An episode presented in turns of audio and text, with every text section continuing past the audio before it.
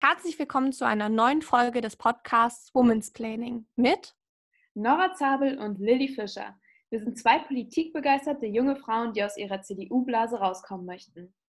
Und deswegen wollen wir uns hier in diesem Podcast von Frauen aus Wirtschaft, Politik, Journalismus und vielen weiteren Bereichen die Welt erklären lassen.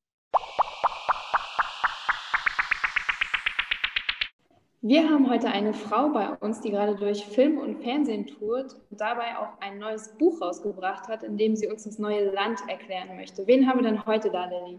Wir haben heute Verena Pauster zu Gast. Herzlich willkommen. Vielen Dank. ich stelle dich einmal kurz vor, damit wir überhaupt wissen, mit wem wir es hier zu tun haben. Ich glaube aber, dass die allermeisten unserer Hörer eh den Namen Verena Pauster schon mal gehört haben. Und zwar, du bist 1979 in Hamburg geboren, in Bielefeld aufgewachsen, ähm, hast dort dein Abitur gemacht, dann Finanzen und Rechnungslegung studiert, unter anderem in München und der Schweiz.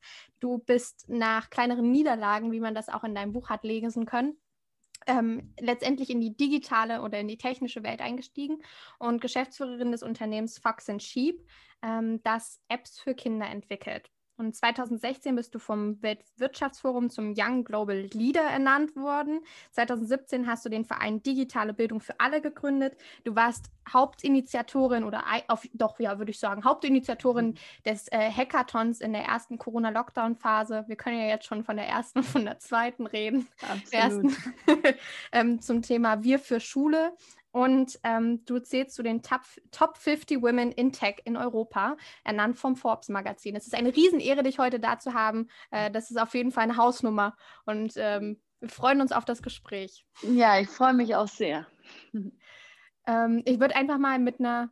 Oh, jetzt ist Nora weg. Okay, das können wir rausfinden. da ist sie wieder. Ich würde ähm, einfach mal mit einer Frage doch sehr aktuell bezogen einsteigen. Du hast gestern, also nur schon mal zum grob, wo sind wir denn heute eigentlich? Also heute ist der 29.10.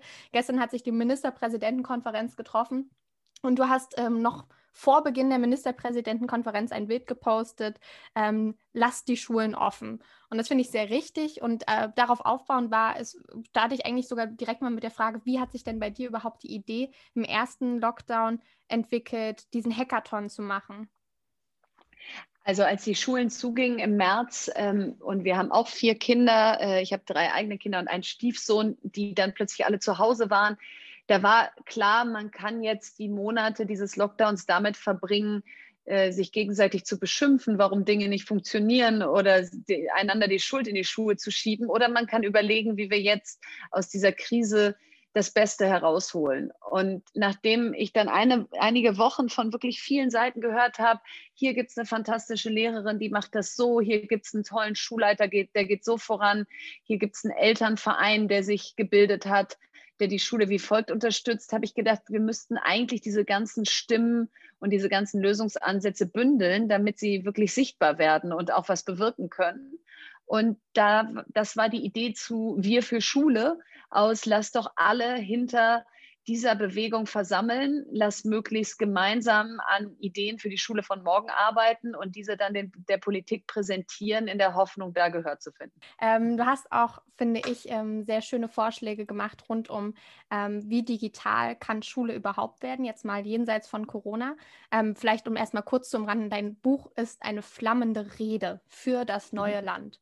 Ähm, ein ganz interessanter Schreibstil und äh, fand aber die Erklärung dahinter auch sehr schön. Magst du es selber erklären? Ja, ich habe, ich halte einfach so wahnsinnig gerne reden, auch, äh, äh, auch wenn ich nicht gefragt werde.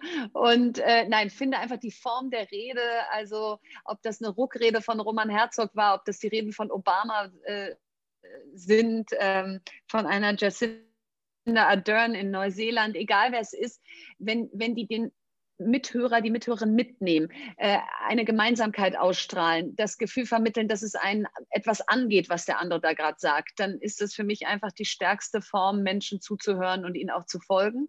Und deswegen habe ich gedacht, wieso kann man nicht ein Buch einfach mal in einer neuen Form schreiben, und zwar in Form einer Rede. Und genau das ist das Buch und genau das ist auch das ist gut an dem Buch und genau so ist es richtig. Ähm, und worauf ich hinaus wollte, ist äh, den digitalen Tag, Familientag in der Woche, den ich als eine Idee sehr mitgenommen habe. Ich weiß, dass es ich finde das zumindest so mein Eindruck, dass heutzutage viele Familien sich immer weniger Zeit auch füreinander nehmen. Vielleicht ist es auch ein Trend, der sich wieder ändert. Ich weiß es nicht. Ich hatte aber auf jeden Fall das Glück, dass wir uns immer sonntags auf jeden Fall viel Zeit füreinander genommen haben.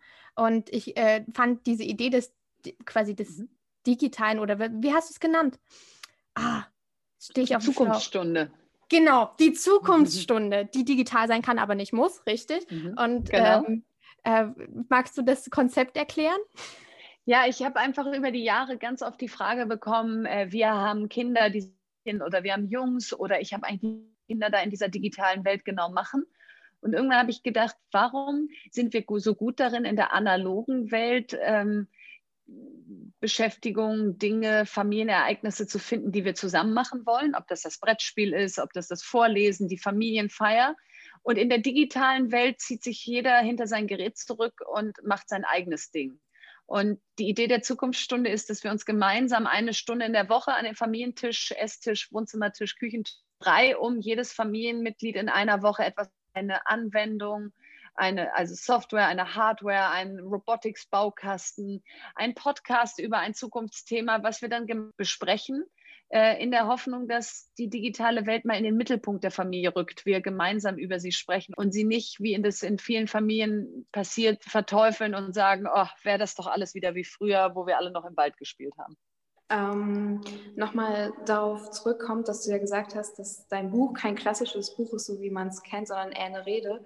Ähm, in deinem Buch schreibst du auch, dass du irgendwie Politik und Unternehmertum hin und her äh, dich bewegst. Und da ist halt eigentlich den Weg für dich gefunden, wie, wie du politische Dinge anstoßen kannst? Oder suchst du ihn immer noch? Oder?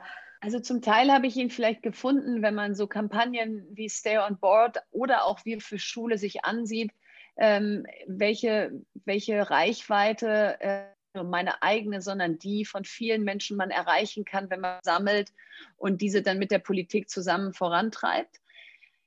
Auf der anderen Seite die wirklich großen Weichen Richtung Gesetzgebung, und das sieht man jetzt in den Corona-Zeiten besonders gut, werden eben in der Politik gestellt immer noch. Also da beneide ich eher euch, dass ihr diese Entscheidung für euch schon klar habt ähm, und, und, und schon ähm, drin seid sozusagen, weil wenn du so wie ich ähm, bisher kein Teil des Systems warst, dann machst du dir da vielleicht unnötig viele Gedanken drüber, die du so in jungen Jahren dir vielleicht gar nicht in der Form gemacht hättest, weil du da einfach gesagt hast, das ist cool, da mach ich jetzt mal mit. Ja? Je älter man wird, desto mehr wägt man solche Entscheidungen ab. Und insofern habe ich da noch keine finale Antwort drauf. Ich finde, ähm, dass aber gerade auch solche Kampagnen wie Stay on Board oder eben auch der Hackathon am Ende auch, finde ich, sehr gut zeigen, wofür sich Menschen oder in welcher Form sich heute ähm, die Bürger eher einsetzen, nämlich thematisch gebunden. Das, also ich finde, ich stelle zumindest diesen Trend fest, dass sich ganz besonders auf Frauen, finde ich, aber auch generell ein Bürger eher an einem Thema bindet und äh, versucht, sich dafür einzusetzen, als beispielsweise in eine Partei zu gehen und eben viele Themen gleichzeitig zu bespielen. Das stimmt total. Also das schreckt ab, zu allem eine Meinung haben zu müssen und zu allem auch Expertise, weil erstens ist es ja völlig unrealistisch, dass man in jedem Thema in der Tiefe drin sein kann. Und zweitens gibt es vielleicht einfach auch Themen, bei denen hat man viel Leidenschaft, viel Herzblut und andere, die interessieren einen einfach weniger. Und ich glaube, dass Menschen dann besonders glaubwürdig sind und man ihnen besonders gerne folgt, wenn, wenn sie authentisch sind, wenn man merkt, die brennt für etwas, was sie auch wirklich lebt und nicht, was ihr jemand geflüstert hat, was jetzt taktisch ganz sinnvoll wäre, wenn sie mit dem Thema um die Ecke biegt. Ja, ja, genau, du bist. Äh, nein, ich wollte einfach nur sagen, ähm, dass du ja in gar keinen Zwang steckst. Du kannst eigentlich sagen, was du möchtest, ohne halt irgendwie jetzt äh, zu überlegen, okay, was sagt der andere Parteifreund dazu oder was, was, was sagt, äh, sagen die Leute, mit denen du zum Beispiel eine Allianz bist, oder? Genau, und diese Unabhängigkeit, die ist natürlich unglaublich cool. Also du, du musst nicht abwägen jedes Wort. Äh, wenn die Schlagzeile mal so oder so ist, kann dir das eigentlich total egal sein, solange es um die Sache geht.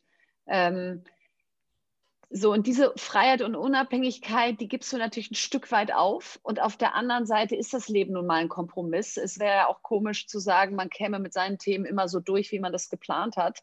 Also deswegen ist es genau die Abwägung. Macht man die unabhängige äh, Stimme außerhalb der Politik oder geht man irgendwo rein, wo es eine große Schnittmenge gibt? Der Punkt ist, glaube ich, aber auch, ähm, wenn du diese Unabhängigkeit hast, beziehungsweise diese Unabhängigkeit hast gerade du auch dadurch, dass du ja dein eigener Chef bist irgendwo, ne? Mhm. Genau, und das ist natürlich nicht zufällig, sondern das habe ich ja aktiv so gewählt, äh, als ich 2012 mein eigenes Unternehmen gegründet habe, dann 2016 das nächste, dann jetzt auch eben selber entscheiden kann, welche Themen ich vorantreiben möchte und welche nicht. Das verdirbt einen natürlich auch ein Stück weit für Strukturen, weil man es einfach gewohnt ist zu sagen, so, heute kämpfen wir hierfür, wer macht mit äh, und wenn keiner mitmacht, mache ich es trotzdem. Und so funktionieren ja nicht Gebilde ähm, mit Hierarchien, Konzerne, Parteien. Und, und insofern muss man natürlich auch klar sehen, dass das, was ich jetzt im Moment hier für ein Leben habe, eher die Ausnahme ist als die Regel.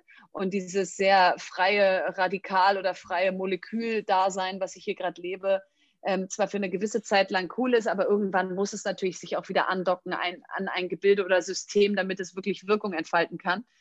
Aber klar, der, der Preis ist hoch, das wieder aufzugeben.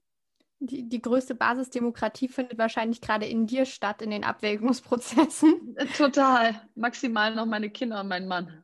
Ja, was, äh, aber Familie ist genau das Stichwort, was mich quasi zu meiner nächsten Frage leitet. Ich finde es total interessant an deiner Biografie. Du hast eine mindestens genauso ehrgeizige, würde ich sagen, Schwester, die auch eigene Unter oder ein eigenes Unternehmen hat. Ähm, und äh, was ich habe einen Artikel über euch beide gelesen und fand auch sehr interessant, dass ihr euch ja sehr bewusst dagegen entschieden habt, in das Familienunternehmen erstmal einzusteigen, sondern selbst was machen wolltet. Und das fand ich unheimlich mutig. Ja, ich, ich glaube, das prägt einen natürlich, dass wir beide in einem Unternehmerhaushalt groß geworden sind und uns immer von unserer Mutter und unserem Vater abschauen konnten, wie die das so machen. Das verliert dann seinen Schrecken, selber ins kalte Wasser zu springen. Mhm.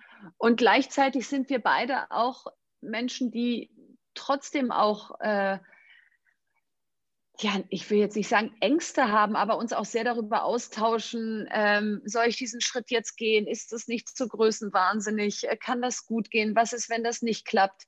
Also ähm, das ist nicht so, dass wir immer morgens aufwachen und sagen, so, ähm, wo ich bin, ist vorne und nächstes Projekt und wird schon alles immer gelingen, sondern wir tauschen uns da auch viel aus. Und in den Zeiten, wo wir vielleicht mal das Gefühl haben, es geht nicht so, nach vorne, wie wir uns das vorgestellt hatten. Oder wir können eigentlich mit Kritik, äh, die zum Teil ja sehr hart in den sozialen Netzen geäußert wird, irgendwie nur schwer umgehen, weil sie verletzend ist. Also ich glaube, das gehört auch dazu, dass man schon auch, wenn man viel wagt, trotzdem auch viel Mensch bleibt und darüber reflektiert. Apropos äh, Mensch bleiben und so, wie schaffst du das, dass du immer so kreativ bleibst und auch offen für Inspirationen und so weiter? Ich glaube, ich bin einfach unfassbar neugierig. Also wenn ich jetzt mit euch beiden ähm, mich physisch treffen darf wieder nächstes Jahr und dann erzählt ihr mir, was ihr da jetzt gerade äh, in der Politik bewegt und was man noch mal alles machen könnte, dann würde ich sofort denken, ja, komm, lass noch irgendwas oben draufsetzen. Also ich lasse mich einfach unglaublich schnell anstecken von Menschen, ähm, von Ideen, von Bewegungen, die mich begeistern und denke mir immer, Schlafen können wir ja noch. Oder klassisches Da Vinci-Prinzip, immer, immer irgendwie, ich glaube, anderthalb Stunden wach und dann 20 Minuten schlafen oder sowas. Ja, das kann ich gar nicht. Nee. Also das sagt auch immer, ruh dich doch mal aus, wir fahren doch jetzt Zug, schlaf doch mal eine Stunde. Da denke ich so, hä, ich kann jetzt hier nicht schlafen. Also, Vor allem äh, bei ja, einer das, Stunde Schlaf wäre ich danach auch wieder müde als vorher. Ach, total, total. Das habe ich noch nie verstanden, dieses Powernapping. Aber das fand ich äh, nur so ein kleiner Einwurf, den Margaret Thatcher hat wohl auch im, im, Schlafstuhl, äh, im Fahrstuhl schlafen können. Die hat sich kurz hingelegt, quasi so an die Wand gelehnt, 15 Sekunden geschlafen und dann war sie wieder wach. Da bin ich ein bisschen neidisch ja, drauf. Wahnsinn. Ich glaube, wenn du das kannst, bin ich auch ist sehr neidisch. ja, kann ich gar nicht. Nee, ich auch nicht. Ich habe mir eine Strategie, die tatsächlich funktioniert, finde ich, ist äh, vom äh, ehemaligen norwegischen Biathleten oder ist es sogar Sven Fischer-Variante? Ich weiß es nicht. Auf jeden Fall Schlüssel in die Hand nehmen, aufs Sofa legen und wenn man dann in den Tiefschlaf kommt, lässt man den Schlüssel fallen. Das ist laut und dann hat man so die perfekte Mischung Schlaf wohl. Super. Nee, an den Punkt kommt es bei mir nie. Muss es ja auch nicht. Aber ich glaube, das ist unheimlich. Also eigentlich ist ja dieser, dieser ständige Arbeitsdrang so lange was Gutes, wie man es als Eustress, also einfach als was Gutes bezeichnen kann. Und äh, ich, ich denke, dass das bei dir einfach der Fall ist, oder? Total. Ich glaube, das ist auch genau die Antwort. Ähm, oder 14 Stunden am Tag und sind am Ende des Tages leer, haben eine Sinnkrise, suchen den Purpose, äh, fragen sich, wofür mache ich das eigentlich alles? Ähm, und es gibt andere, ähm, die arbeiten vielleicht noch mehr oder die gleiche Anzahl der Zeit und haben danach äh, wahnsinnig viel Energie und so. Und ich glaube, das ist ein bisschen die Antwort, ob das wir für Schule oder mein Buch oder die ganzen tollen Begegnungen, die ich dieses Jahr haben durfte. Klar bin ich abends mega platt, also keine Frage, ja, und denke auch manchmal, Mensch, da hättest du ja auch mal vielleicht so drei Stunden weniger in diesen Tag stecken können. Ähm, also drei Stunden weniger an nochmal das nächste Interview oder Projekt oder so. Und auf der anderen Seite macht es halt so Spaß und vor allen Dingen gibt es einem das Gefühl, es ist auch irgendwo die Verantwortung von, von nicht nur Menschen wie mir, sondern generell Menschen, die einfach viel Energie haben, die vielleicht auch schon Erfolg hatten, Glück hatten im Leben, privilegiert aufgewachsen sind, mehr beizutragen, als ihre Steuern zu zahlen. Sehe ich absolut so. Ähm, und ich würde sagen, ich weiß nicht, ob du schon mal in unseren Podcast reingehört hast. Natürlich. Okay, dann kennst du diese Kategorie. Wir machen in der Mitte von unserem Podcast die Entweder-Oder-Fragen, die ganz gemein sind, wo man sich unbedingt entscheiden muss, wo man äh, sich festlegen muss. Und ich würde ich einfach super. mal mit der ersten ein einsteigen. Äh, dein nächstes Unternehmen, wird es ein Modelabel oder eine Salatbarkette? Puh, hoffentlich keins von beiden. Eine Salatbarkette, ich soll mich ja festlegen. Salatbarkette. Okay, ich, ich erkläre kurz, warum ich diese Frage gewählt habe. Du wolltest ja eigentlich mal sowas machen.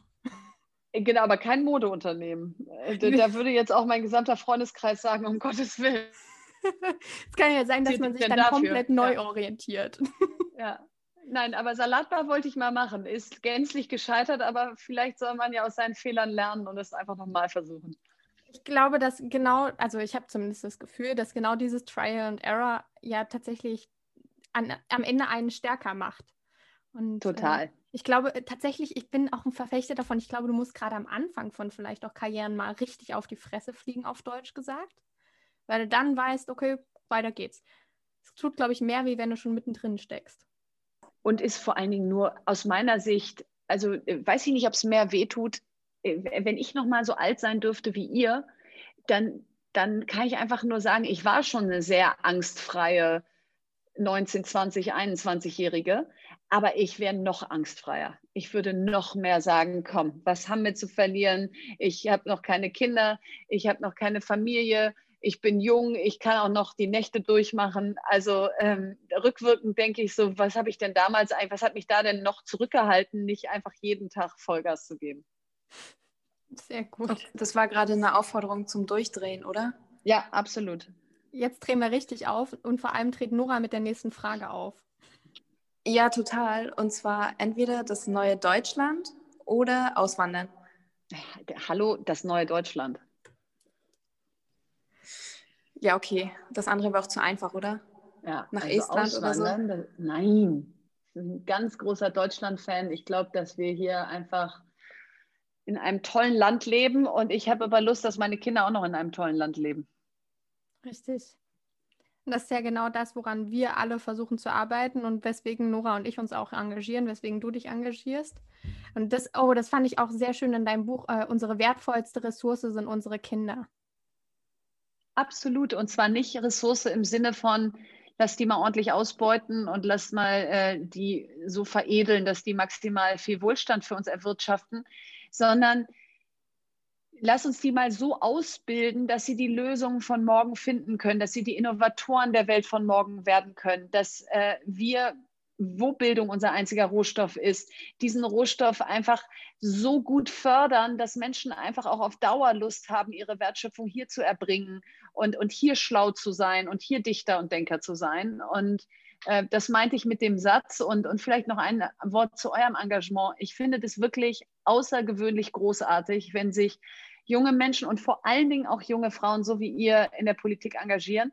Denn es ist so einfach, auf die Politik zu schimpfen. Es ist so einfach zu sagen, oh, du bist in der Partei, was willst du da? Die finde ich aber ganz schrecklich und sich das alles anzuhören und es dann trotzdem zu machen und so fröhlich und engagiert und leidenschaftlich zu sein wie ihr beide. Also wirklich, deshalb, ich hätte es mich nicht getraut und ich bin äh, schwer beeindruckt von euch. Ich habe immer gesagt, wer meckern will, muss mitmachen und deswegen habe ich mitgemacht, weil ich meckern mag. Richtig, richtig. Ja, und Finn Kliman hat letztens auch einen richtig guten Satz gesagt, und zwar, wir stehen nicht im Stau, sondern wir sind der Stau. Also absolut. Also danke für das Lob. Die letzte Frage dreht sich ein bisschen ums Abschalten bei dir. Lieber Wein oder Bier nach Feierabend? Wein. Okay, rot oder weiß? Weiß. Okay. Kannst du das abends abschalten? Also ähm, kannst du abends richtig gut abschalten? Ich habe das jetzt gehabt ein paar Mal, wenn ich ähm, richtig viel zu tun habe, dann kann ich abends nicht abschalten, weil meine Gedanken immer noch, oh, das könntest du noch machen und das wäre noch eine Idee. Also zum einen ähm, habe ich mal irgendwann, glaube ich, gesagt, meine Kinder sind der beste Schutz vor mir selbst. Also die zwingen dich zum Abschalten. Äh, gerade auch eine Dreijährige ähm, die versteht nicht, wenn du in Gedanken dann abends noch versunken bist und nochmal eine Mail und nochmal irgendwie grübelst und so, sondern die möchte mit dir ein Spiel spielen, die möchte ein Buch lesen, die möchte mit dir toben, kuscheln, was auch immer. Also das ist alles das Gegenteil von sich den Kopf zerbrechen. Und deswegen ist es aus meiner Sicht eine großartige Mischung, tagsüber die Luft anzuzünden und, und, und, und unter Druck zu sein und viel zu erreichen und abends nach Hause zu kommen und, zu, und sich praktisch auf den Boden zu legen und zu sagen, und jetzt, ähm, das ist natürlich auch mal mega anstrengend, da will gar keiner toben, sondern alle wollen heulen und schreien und so. Aber generell holst dich gut runter. Und vielleicht zu Wein und Bier und so. Ähm, ich glaube, was, was mich am meisten runterbringt, ähm, also äh, Sport, aber das mache ich jetzt nicht unbedingt abends, ähm, ist einfach, äh, sich dann zurückzubesinnen auf die normalen Sachen. Auf dem Sofa sitzen mit meinem Mann, einfach jeder erzählt eine halbe Stunde dem anderen seinen Tag. Äh, man, man man macht einfach mal unproduktive Dinge, aber nicht gleich eine Netflix-Serie, weil die ist ja auch wieder irgendwie betäubend von, ich kann jetzt gerade an nichts mehr denken und jetzt lasse ich mich berieseln, sondern dieses aktive Entschleunigen, nennen wir es mal. Ähm, das muss ich auch immer noch lernen. Da ist mein Mann der wesentlich bessere Lehrer, mir das beizubringen, als äh, dass ich ihm das beibringe. Aber das beruhigt mich am meisten, wenn man da einfach mal sitzt, Geräte weg, alles weg und ähm, miteinander im Gespräch ist. So danach kann ich eigentlich gut schlafen. Stimmt. Ja. Ähm, meine neugierige Frage: Achtest du im Beruf sehr darauf, mit welchen Menschen du dich umgibst? Ja, würde ich schon sagen, weil das werdet ihr auch kennen. Es gibt Menschen, die, die saugen dir die Energie aus dem Körper, ob sie das absichtlich machen oder nicht, aber sie tun es einfach, weil sie entweder wahnsinnig viel von dir wollen oder eher zu der Sorte gehört, die mehr nimmt als gibt oder ähm, weiß ich nicht, einfach nicht zu dir passen. Und ich glaube, ich bin jetzt nicht der konfrontative Typ, der dann irgendwie sagt, so, mit dir möchte ich bitte nichts mehr zu tun haben und mit dir arbeite ich nicht mehr und so, sondern ich moderiere das etwas äh, geschickter hoffentlich ab. Aber ich mag schon sehr gerne mit Menschen zusammenarbeiten, die mir Energie geben, denn sonst sind die Batterien irgendwie am frühen Nachmittag leer und äh, das macht dann irgendwie wenig Spaß. Sehe ich ganz genauso. Ja, verstehe. Ich würde mal. Aber klar, ganz kurz dazu nochmal, man kann sich natürlich auch nicht immer aussuchen. Ich meine, ihr seid das beste Beispiel. Ihr könnt ja jetzt nicht zu den Bürgern und Bürgerinnen, die Themen haben und die zu euch kommen, sagen, also du saugst mir hier gerade Energie, bitte verlasse meinen Raum. Äh, so. Also es hat natürlich auch einfach wie immer was mit Menschen sind unterschiedlich und es ist ja nicht so, dass ich richtig bin und andere falsch, sondern ähm, man muss dann gemeinsam einen Nenner finden. Also insofern, ähm, ja, es ist auch das Leben in seiner ganzen Vielfalt, dass man mal aufeinander trifft und nicht unbedingt immer einer Meinung ist. Richtig. Und am Ende ist es ja auch das Team, mit dem du dich umgibst, ist ja das, was es ausmacht. Also einen Bürger kann ich mir natürlich nicht aussuchen. Du wirst dir deine Kunden auch nicht immer aussuchen können. Nee. Aber das Team, mit dem ich zusammenarbeite, muss ja das sein, was passt. Das kann man sich ja schon in der Regel aussuchen. Genau. Und da bin ich. Äh da bin ich sehr selektiv. Kann ich absolut nachvollziehen. Ja, weil man ja immer sagt, äh, man muss aus seiner Komfortzone raustreten und mit äh, Menschen zusammenarbeiten, die jetzt nicht so ticken wie man selber. Deswegen frage ich halt. Aber wenn es halt einfach manchmal nicht zusammenpasst, dann glaube ich, entstehen halt auch nicht so diese, ja, diese Ideen, die einen am Ende weiterbringen. Na, ich, ich glaube, es heißt ja nicht, ähm, man muss mit Menschen zusammenarbeiten, die anders denken, dass das ähm, falsch ist. Das ist total richtig. Aber man kann ja in die gleiche Richtung schauen oder die, das, die gleiche Leidenschaft für ein Thema. Und dann kann man ja hoch unterschiedlich sein. Aber ähm, ich glaube, was ich so über die Jahre gelernt habe, was mir jetzt nichts bringt, ist, wenn einer dagegen geht ähm, dann, dann ist das nicht Diversität, dann ist das einfach anstrengend. Auf jeden Fall. Ähm, Word. Facts. Ähm, ich würde mal, eigentlich sind wir ja schon mitten im zweiten Teil unseres Gesprächs. Ähm, und was mich total interessiert, ist, ähm, ob du glaubst, weil du auch eigentlich in deinem Buch gezeigt hast, dass du beispielsweise mit Fußball in Anführungszeichen klassische Jungssachen gemacht hast. Und mhm. glaubst du, dass dir diese Sozialisation über, ich hatte viel, viel, viel Kontakt mit Jungs, wahrscheinlich mehr als mit Mädchen, oder vielleicht eher die Erziehung zu Hause von Unternehmern großgezogen zu werden, oder gerade diese Kombination dich zu so jemandem, ich würde sagen, risikofreundlichem und mutigen gemacht hat? Also ich glaube, so dieser Drang, Fußball zu spielen, der ging schon mit fünf Jahren los. Äh, da wollte ich auch kurze Haare haben. Da wollte ich eigentlich eher die sein, die auf Bäume klettert und wieder runterfällt und Tore schießt, als jetzt das typische Mädchen, wie man das vielleicht stereotyp denken würde.